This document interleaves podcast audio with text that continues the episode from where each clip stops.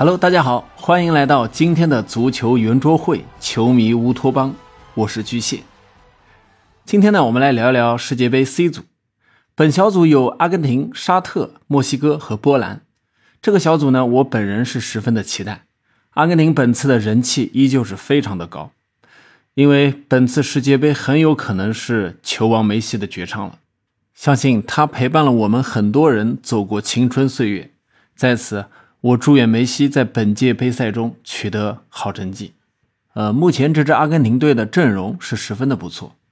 在前几天的热身赛中，阿根廷五比零大胜阿联酋，不败的场次增加到三十六场，距离意大利保持的三十七场纪录也只差一场，应该说啊是非常有希望打破这一纪录的。在这里，我要给大家提一下阿根廷的门将埃米利亚诺·马丁内斯，梅西称之为现象。这位阿斯顿维拉的守门员，在他的十八场比赛中保持了十三场不失球，并且只丢了五个球。本届杯赛能否依旧可以保持稳定，也是一个看点。目前的阿根廷呢，年龄结构较为合理，进攻端配合也更加的默契，后防线稳健牢固。一四年世界杯是所有梅西球迷的伤痛，而本次阵容，梅西、迪马利亚和迪巴拉都在列。据最新的报道呢，有两名球员因伤退出了二十六人的大名单。不过，我觉得影响不大，而且球队对于梅西的依赖性没有那么强了。其实这也是好事。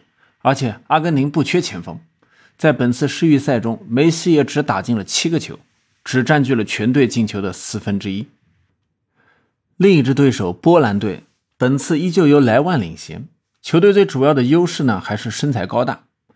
队中有莱万、米利克和泽林斯基这样实力出色的球星。说到莱万啊，本赛季真的可谓是状态火热。呃，不过值得一提的是，到目前为止，莱万还没有在世界杯正赛中取得过进球。我还是很期待他在这次世界杯中做出突破的。波兰队的主要问题在于防守，还是相对较弱，而且老将的竞争力下降，青年球员的经验呢又显得不足。与他们实力接近的墨西哥是我十分欣赏的一支球队。墨西哥队在中北美洲是王者一般的存在，只有美国有一定的抗衡力，但在世界足坛的成绩却并不突出。墨西哥历来不是足坛公认的一流强队，目前呢队内也没有太大牌的球星，但由于整体的打法十分具有韧性，而且技术十分细腻，球员之间差距不大，不会因为依赖某位球员的发挥而影响整体表现。因此胜在稳定。个人认为，无论哪支球队想在墨西哥身上获得积分，都绝非易事。来自亚洲的沙特本次算是有一点点的主场优势，球队阵容主要还是以亚冠冠军的利雅得新月为主，球队的磨合性还是不错的，主要还是经验不足，而且球队的身高呢是比较有劣势的。因此，我认为试图进球并获得一分是最实际的目标。在其不友好的邻国卡塔尔的土地上，沙特有尊严的告别世界杯，或许是一个圆满的结局。总体来说，嗯，本小组阿根廷的实力呢相对较强，小组出现压力并不大。而小组第二的争夺大概率会在墨西哥与波兰之间展开，这也是北美足球和东欧足球的一次风格碰撞。